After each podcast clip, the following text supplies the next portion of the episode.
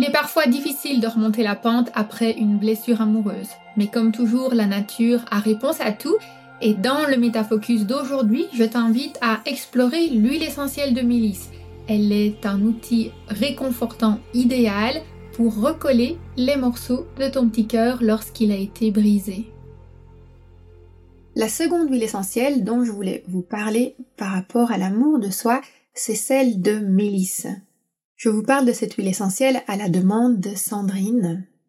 Je la surnomme personnellement le souffle du cœur. C'est une huile essentielle de la longévité, donc elle vient vraiment nous aider à travailler cette énergie du souffle qui vient faire battre notre cœur en permanence. Je ressens vraiment son énergie à l'image de l'énergie de gratitude. Donc si vous vous souvenez de l'épisode 3.12, je vous avais parlé de l'importance de la gratitude pour être dans cette énergie d'accueil et de réceptivité. Et c'est vraiment ce que la mélisse vient faire en nous.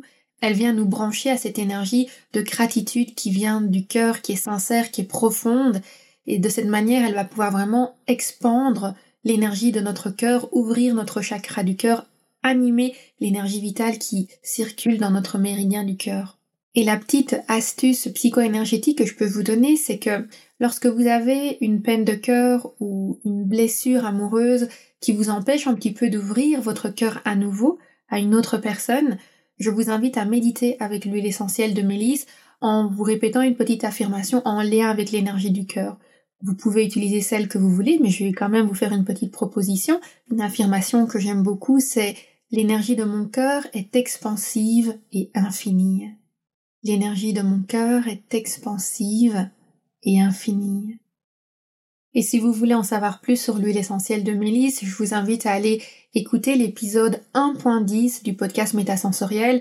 J'y avais partagé différentes huiles essentielles en lien avec la personnalité et les genres aromatiques et une des huiles essentielles que je mentionnais dans cet épisode-là, c'était justement la mélisse vous pouvez l'écouter sur mon site internet au niveau de aromacantisme.com slash 1.10.